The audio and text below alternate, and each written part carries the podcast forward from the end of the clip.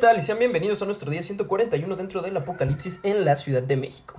Eh, el día de hoy, como todos los miércoles, me acompaña un invitado y el día de hoy tengo el placer de tener aquí en el ciberestudio a Marco Navarro. ¿Cómo estás, Marco? ¿Qué pasó, mi estimado? Muy bien, ¿y tú? Qué gusto saludarte. Bien, bien, igualmente. ¿Cómo has estado? Todo bien, todo en orden. Aquí guardados en casa y, pues empezando un nuevo semestre. Excelente, ¿te parece que comencemos? Bueno que sí. Muy bien, ¿cómo te enteras o cómo te notifican acerca de esta suspensión de actividades y pues comienzo de lo que sería esta pandemia? Pues mira, Eric, este, si no mal recuerdo, estaba en clase de penal y en uno de los descansos que tuvimos, al momento de salir a, acompañar a algunos compañeros a fumar, nos llegó el correo confirmándonos que pues bueno, por lo menos todo el fin de semana y hasta el siguiente lunes este, no íbamos a tener clases presenciales por el tema del coronavirus. Y, muy chistoso porque una clase antes eh, teníamos clase con el, doctor Andreu, que es español, y muy preocupado por la situación, dedicó la clase completa a a platicarnos un poco sobre el coronavirus y sobre cómo estaba afectando la situación a su país, a España. Y en un par de horas más nos dio la noticia. Ahora, eh, ¿cuál fue el último lugar al que fuiste bien, bien antes de comenzar con, con todo esto? El último lugar al que fui fue, me parece que un antro en Polanco con unos amigos eh, la verdad no tenía, justo ese día la verdad no tenía muchas ganas de ir, pero ya uno de mis amigos me convenció y hoy en día lo agradezco porque quién sabe cuándo eh, volvamos a poder pisar en ese tipo de lugares. Creo que por lo que resta del año ya no. Ahora, Marco, cuéntame, ¿hay algo que extrañes y algo que no extrañes de tu vida pre-cuarentena? Ok, a ver, algo que extrañe yo creo que definitivamente las clases presenciales eh, y toda esa convivencia que uno tiene dentro de la universidad, la verdad es que el tomar clases estando dentro de un salón pues es mucho más rápido, se presta mucho más a, poder participar, a, poder este, ir pues, haciendo uno que otro chiste con tus amigos. Eh, y yo creo que se ha perdido mucho esa parte en las clases en, en Zoom. Se han vuelto un poco monótonas, a mi parecer. Y desde mi punto de vista no se presta tanto al, estar participando o al estar teniendo una interacción este, maestro-alumno. ¿Y cuál era la otra pregunta? Algo que no extrañes. Algo que no extrañe. Pues bueno, yo creo que el tráfico hemos optimizado un poco tiempos y, y, hemos aprovechado también ese tiempo para poder convivir un poco más en familia. Ahora, qué bueno que me comentas todo esto de las clases en línea porque eso es lo, que, lo siguiente que quiero tocar. ¿Cómo describirías tu experiencia hasta el momento con este nuevo método? Yo creo que depende totalmente de, de la materia, del profesor, y, de cómo se da la clase. Evidentemente fue algo que nos agarró en curva a todos, tanto alumnos como profesores, y no estábamos preparados para diseñar o, para trabajar sobre un plan de estudios en línea. Entonces, tengo que reconocer que hubo profesores muy buenos que cambiaron totalmente su método de dar la clase a un método más fácil y más accesible a las circunstancias que, que vivimos.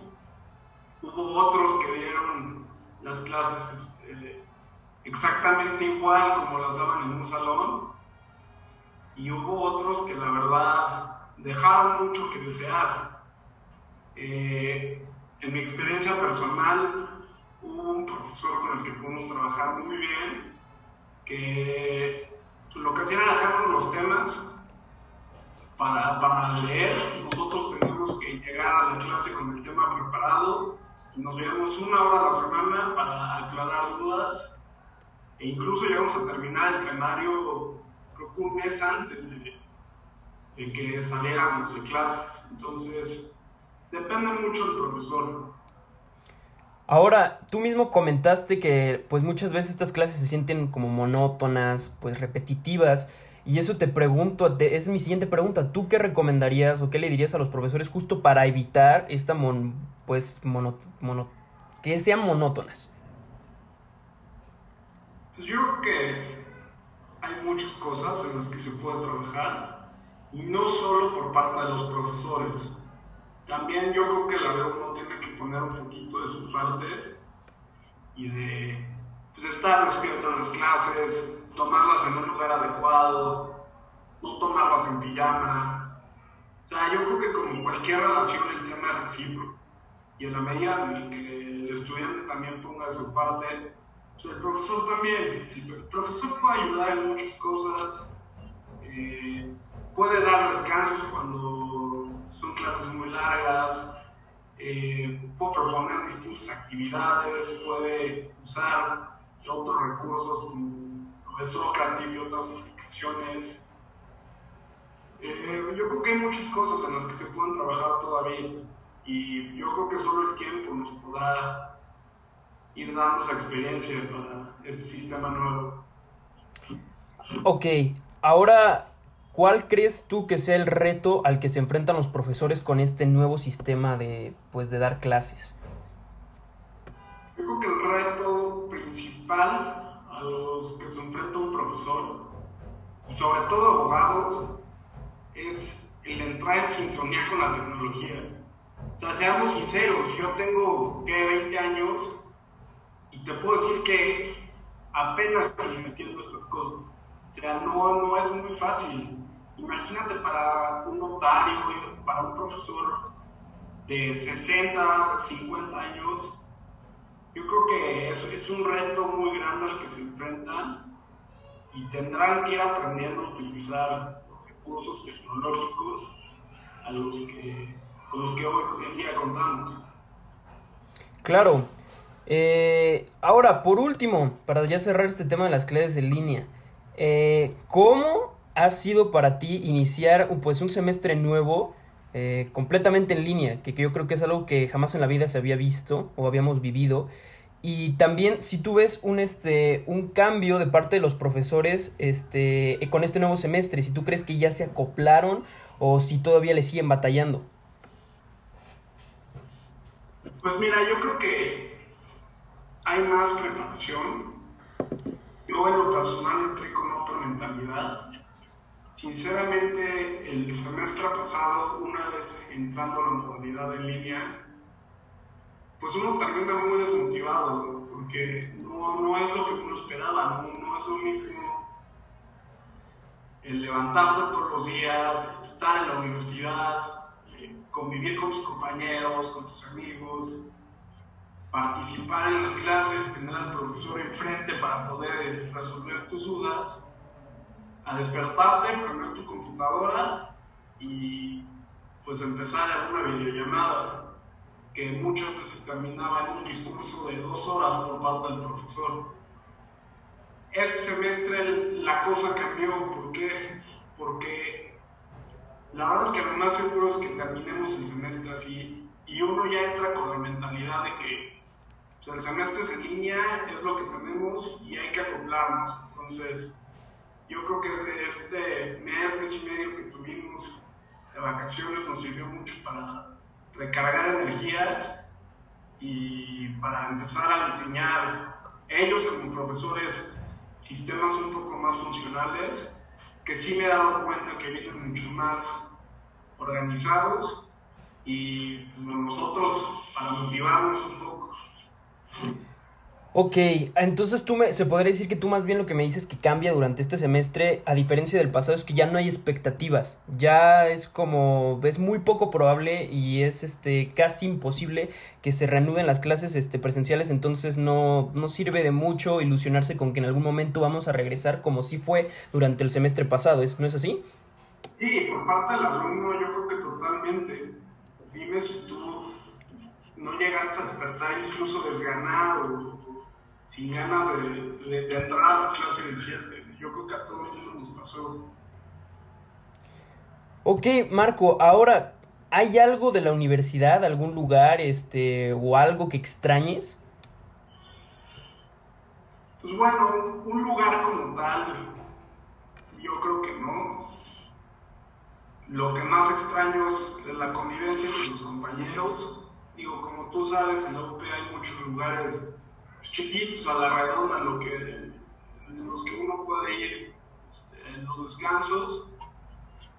Eh, luego nos íbamos a, desayunar, a ir cerca a, los arcos o a lugares por ahí para matar el tiempo muerto. O nos íbamos a casa de un amigo ahí en, en Pedregal, le decíamos el caudal de mala muerte, donde terminamos pues, gran parte de nuestros tiempos libres. Ahora, Marco, ¿cómo ha afectado esta crisis a tu vida diaria? ¿Cómo es un, cómo es un día normal en tu vida a raíz de todo esto? ¿Cómo es un día normal? Pues bueno, yo procuro despertarme a una hora decente, tipo 8 o 9 de la mañana más tardar. Digo, ahorita la, la cosa cambia por, el, por los nuevos horarios que tenemos y de empezar la clase de la misma manera como si estuviera en un salón. Me baño, me preparo y tengo un espacio asignado aquí para poder tomar las clases. Acondicionamos un cuarto como, una especie de oficina para poder tener un espacio fijo. Entonces uno empieza sus clases, este, he tenido el tiempo de de empezar a leer eh, más libros por, por, gusto propio. He podido también pasar mucho más tiempo con mi familia. Normalmente no solíamos comer todos juntos. La verdad es que hoy, ya que estamos en la casa, procuramos poder hacerlo. Y, eso es muy padre porque se podría decir que se ha retomado mucho la convivencia y los valores familiares y bueno, ya una vez que uno tiene tiempo libre, eh, pues ver alguna serie, alguna película, y, pues ya, la verdad. Ok, Marco, ahora paso a terreno pantanoso, y yo creo que es este, los temas que les gustan aquí a la gente platicar. Y es mi primera pregunta. ¿Tú consideras que las decisiones que se han tomado para el manejo de esta crisis de parte de las autoridades han sido las pertinentes? No, en lo absoluto. he tenido la oportunidad de ver muchos de tus programas y, he visto que a muchos no les gusta politizar las cosas. Sí. Seamos sinceros, o sea, la respuesta por parte de las autoridades ha sido lamentable han llevado las cosas muy mal. Y, eso con decirte que, tuvimos casi un mes completo para poder prevenir la situación bien, porque el tema en Europa y en Asia empieza mucho antes. Entonces eso es muy triste ver cómo el día de hoy pues, somos el, el país número 3 en muertes en todo el mundo, cuando tuvimos todo para poder llevar una buena estrategia y, hacerle frente a, esta enfermedad. Ahora, ¿tú por qué crees que, no se haya, pues, pues que esta respuesta de parte de, las autoridades, eh, pues, de todo, de todo la parte de arriba haya sido tan deficiente? ¿Por qué crees que se dio todo esto cuando tú mismo lo comentas y todos lo han dicho? Teníamos este un panorama de cuál basarnos, teníamos a países que le estaban pasando mal mucho antes de que nos tocara a nosotros. Pues mira, primero que nada, por todos los recortes presupuestales que ha tenido eh, este señor, veníamos acarreando un sistema de seguridad eh, muy, muy, muy malo. Estaba casi colapsado. No había medicamentos ni siquiera para los niños con cáncer. Entonces, por la parte del sector salud, pues yo creo que es entendible que hoy tenga, o sea, no, no haya ocupación hospitalaria, no haya este, ocupación hospitalaria, no haya materiales, no haya respiradores, porque eso lo vimos desde antes. Luego, a, mi parecer, el, el, presidente hizo las cosas muy mal al permitir que esta cuarentena fuera medias. yo creo que los primeros meses uno fue más consciente, pero en medida en, la que este señor, en, sus estúpidas mañaneras, pues decía que el cubrebocas no servía o, que su fuerza era moral y no de contagio, pues ¿qué entiendes tú al, momento en el que habla de esa manera? Probablemente, probablemente tú eres más consciente, pero muchas de las personas empezaron a salir a las calles y empezaron a, dejar estas medidas que veníamos tomando.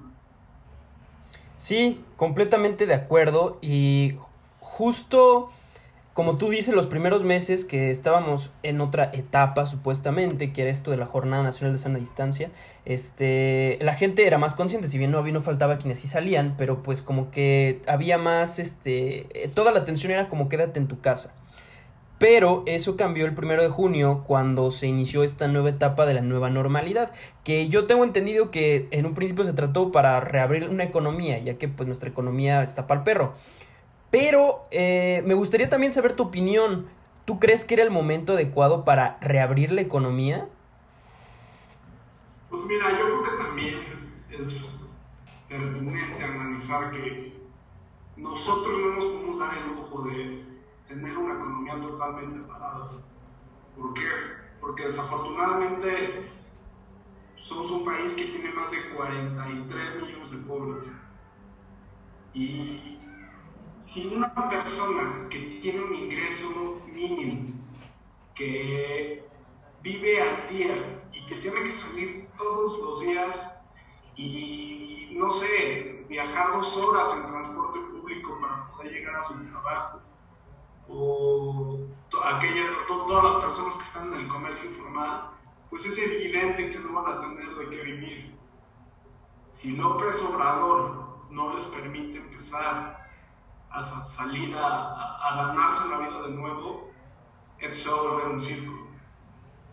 La inseguridad que vamos a ver en los próximos meses va a ser terrible. Y bueno, por una parte yo creo que lo puedo entender, no pueden estar las cosas paradas en 100, porque la gente no tendría que comer. Pero yo creo que a lo mejor, y, y si hubiéramos hecho las cosas mejor desde el principio, hoy podríamos estar como muchos países de Europa lo están ahora. Ahora me gustaría saber tu opinión acerca de este personaje que ha estado alrededor de toda esta de toda esta situación, de toda esta crisis, y no, no es el presidente, y me refiero al subsecretario de Salud, Hugo López Gatel. Pues mira, la verdad es que tengo pocos comentarios hacia la labor que ha hecho él como subsecretario, digo, tenía la experiencia, fue el corresponsal en el sexenio Felipe Calderón de llevar todo este tema de la influenza H1N1, pero pues la verdad es que no es más que un poseo de, del titular del Poder Ejecutivo. O sea, ya hay muchos gobernadores que están haciendo frente las declaraciones que está saliendo diciendo todos los días. Hay mucha gente que no está contenta con su labor. Y, pues bueno, eso es lo que nos espera. O sea, yo creo que no es la única persona que forma parte del gabinete que, que se acata lo que una sola voz dice. Claro, y justo, justo eso me, me interesa mucho porque cuando comenzó, cuando él comenzó a hacer sus apariciones, pues mucha gente lo aplaudía, justo por como tú dices, por la preparación que tenía, ya tenía experiencia con una crisis, este, se veía más preparado, salía más que el mismo secretario de salud, pero conforme fue pasando los días, fue perdiendo toda esa gran popularidad que ganó como espuma de cerveza. ¿Tú a qué crees que se deba? de que hoy por hoy ya no tenga la misma tanto credibilidad como aprobación como la que tenía en, en marzo o abril? Yo creo que la misma situación de hoy en día es una evidencia al mal trabajo que se está haciendo y no por parte de él. O sea, las cifras pueden hablar. Somos el número 3 de contagios en todo el mundo. Tenemos cuarenta y, tantos mil muertos, cifras del día de ayer. Entonces, las cifras, a mi parecer, son las que han hablado por sí solas. Y digo, también eh, la sensación que, que causó López Artel al principio fue parte por, por, los memes, por los medios de comunicación, por todas las noticias que salían alrededor de él. Fue la, la, la persona que, que, tuvo mayor relevancia en los primeros meses de la cuarentena y que tenía la atención de todos los medios de comunicación eh, locales a su disposición para poder hablar una hora de televisión nacional. Entonces, eh, yo creo que fue eso lo que generó que hoy en día ya no tenga tanta credibilidad como la tenía hace un par de meses o hace tres, cuatro meses. Ok, ahora Marco, ¿tú cuándo visualizas, cuándo estimas que esto pueda llegar a, pues ya dar, dar lo último, cuando ya pueda llegar a concluir? Sinceramente, yo no soy mucho de eh, andar especulando. La verdad es que el panorama no pinta muy bien. Pero yo creo que siendo optimistas, pues espero que en enero del próximo año podamos regresar un poco a, lo que a, lo que eran esos días. No te digo que, que, van a estar los restaurantes operando al 100 o, los antros o ese tipo de lugares, pero por lo menos poder ir a la universidad de, manera presencial. Claro. Ahora, Marco, eh, mi siguiente pregunta es la siguiente. Si tú has estado siguiendo las medidas de seguridad que nos han dado, si has cumplido tu cuarentena, si no has salido pues casi en lo absoluto, ¿está justificado que salgas a vacacionar a otro estado? Pues mira, yo creo que es casuístico la situación. Yo, tengo muchos conocidos que han podido pasar la cuarentena completa o en su casa en Valle de Bravo o en Acapulco y que ahí mismo se están cuidando y no han salido y no han hecho otro tipo Por el contrario, hay otras personas que, que pues, han aprovechado todas estas ofertas por parte del sector hotelero que que la, verdad es que tengo entendido que están bastante atractivas para poder pues, tener su verano, tener unas vacaciones y salir, estar en las playas, este, sin tomar las medidas adecuadas. Entonces yo creo que depende mucho de la persona. Digo, es cierto que esta economía solo se va a reactivar en medida que la gente empiece a gastar pero yo creo que no hay que dejar las, las medidas de, de, salud atrás. Entonces, si tienes la oportunidad, adelante, qué bien. Sin embargo, yo creo que no, hay que tener cuidado y hay que estar guardados. Ok, ahora Marco, ¿qué consecuencias ves tú que esta crisis nos va a traer en los aspectos políticos, económicos y sociales? Pues mira, mis estimados, la consecuencia a corto plazo más cercana que podemos ver son las elecciones del próximo año.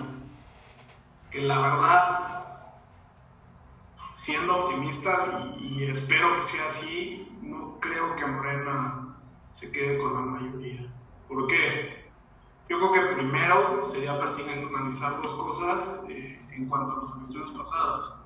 Primero, que Morena logró la mayoría en el Congreso de una manera post-electoral, es decir, con la incorporación de distintos diputados y senadores que habían sido electos por otros partidos. Y segundo, Morena en las elecciones pasadas jugaba pues, el partido con una ventaja muy grande, que era la foto y el nombre de López Obrador en cada espectacular y en cada boleta. A lo que voy es que Morena hasta el día de hoy no tiene una figura política con poder dentro del partido. Morena es López Obrador, seamos sinceros.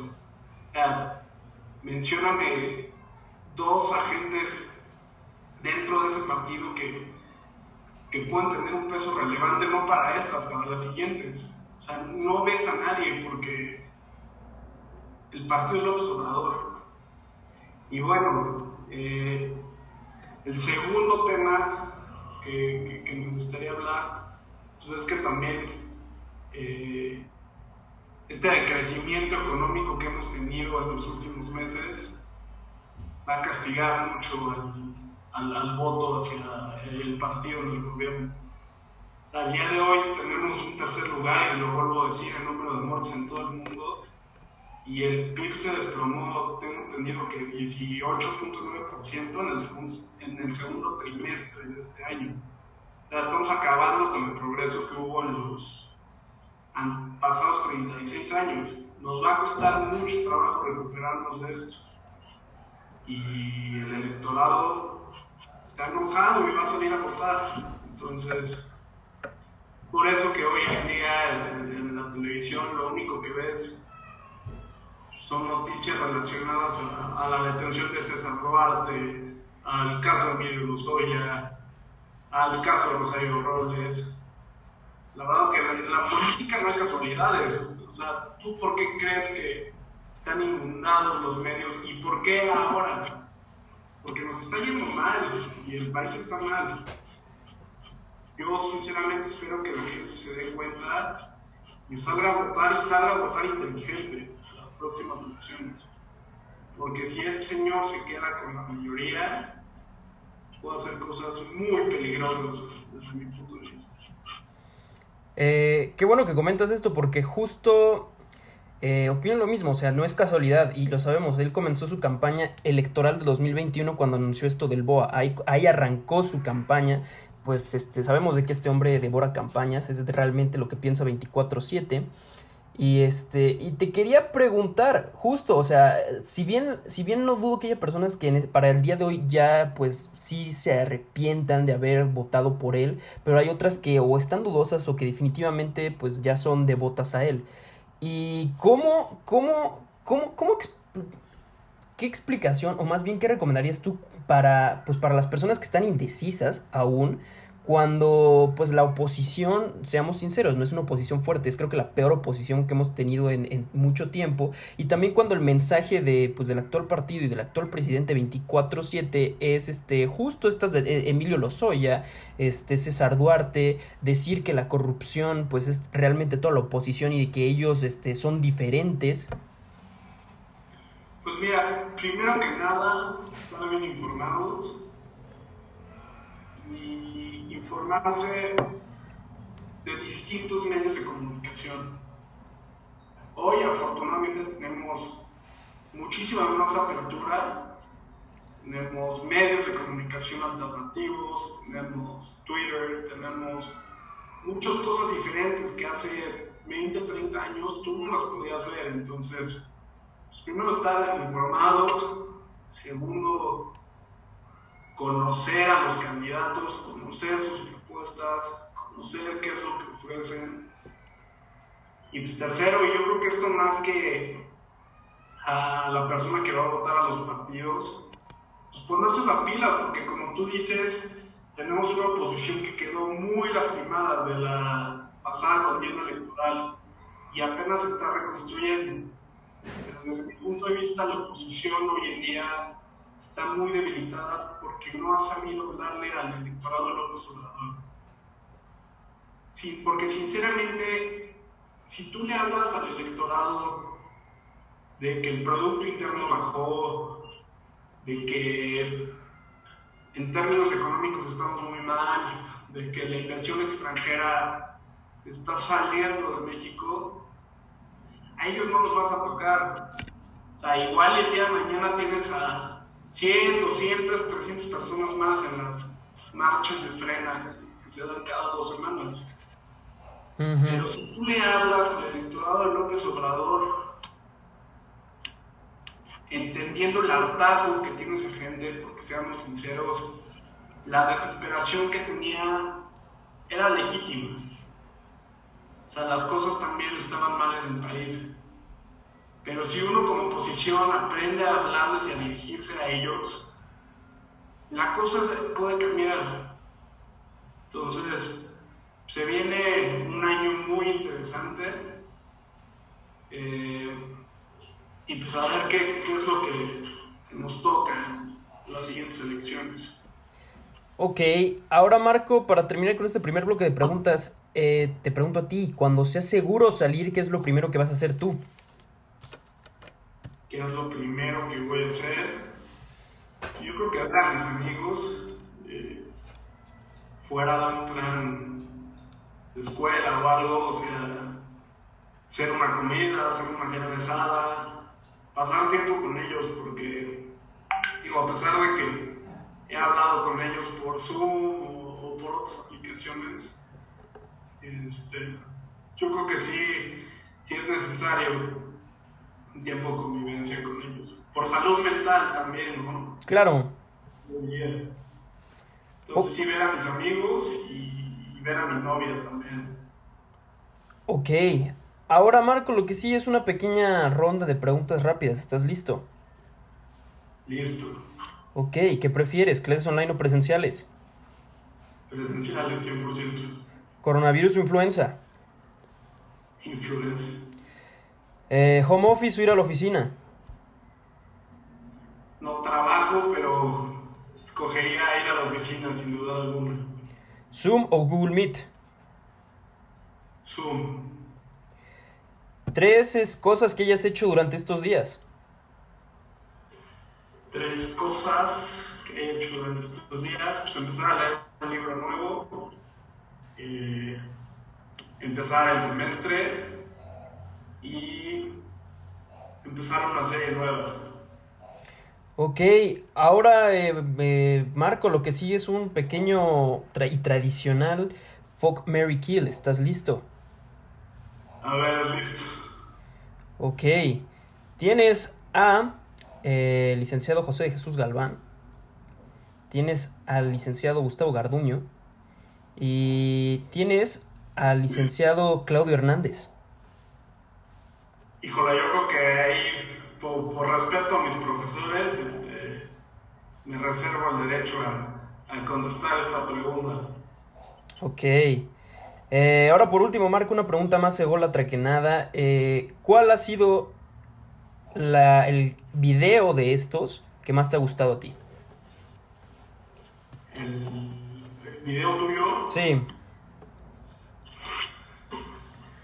Yo creo que el, video que hiciste con la maestra María del Carmen Luzano, muy bueno, sobre todo escuchar otra perspectiva de, los profesores y, y, escuchar un poco de, del optimismo que ella ve las cosas y cómo ve la vida. yo creo que podemos coincidir que fue muy buena maestra y más allá de lo académico nos pudo dejar muchas cosas. Sí, estoy de acuerdo contigo. Eh, pues Marco, con esto concluimos. ¿Algo que quieras agregar antes de cerrar formalmente? No, yo creo que no. Sería todo. Muchas gracias por la invitación, eh, mi estimado, y, pues espero que, pronto nos podamos ver. Igualmente, y no al contrario. Eh, ahora recuerden que me pueden escuchar completamente gratis en Spotify y en Anchor. Y con esto concluyo y nos vemos el día de mañana. recuerden, no salgan de casa. Sí, Sí, también estamos en Spotify. Felicidades. No, hombre, muchas gracias. Eh, nos salgan de casa. Bye bye.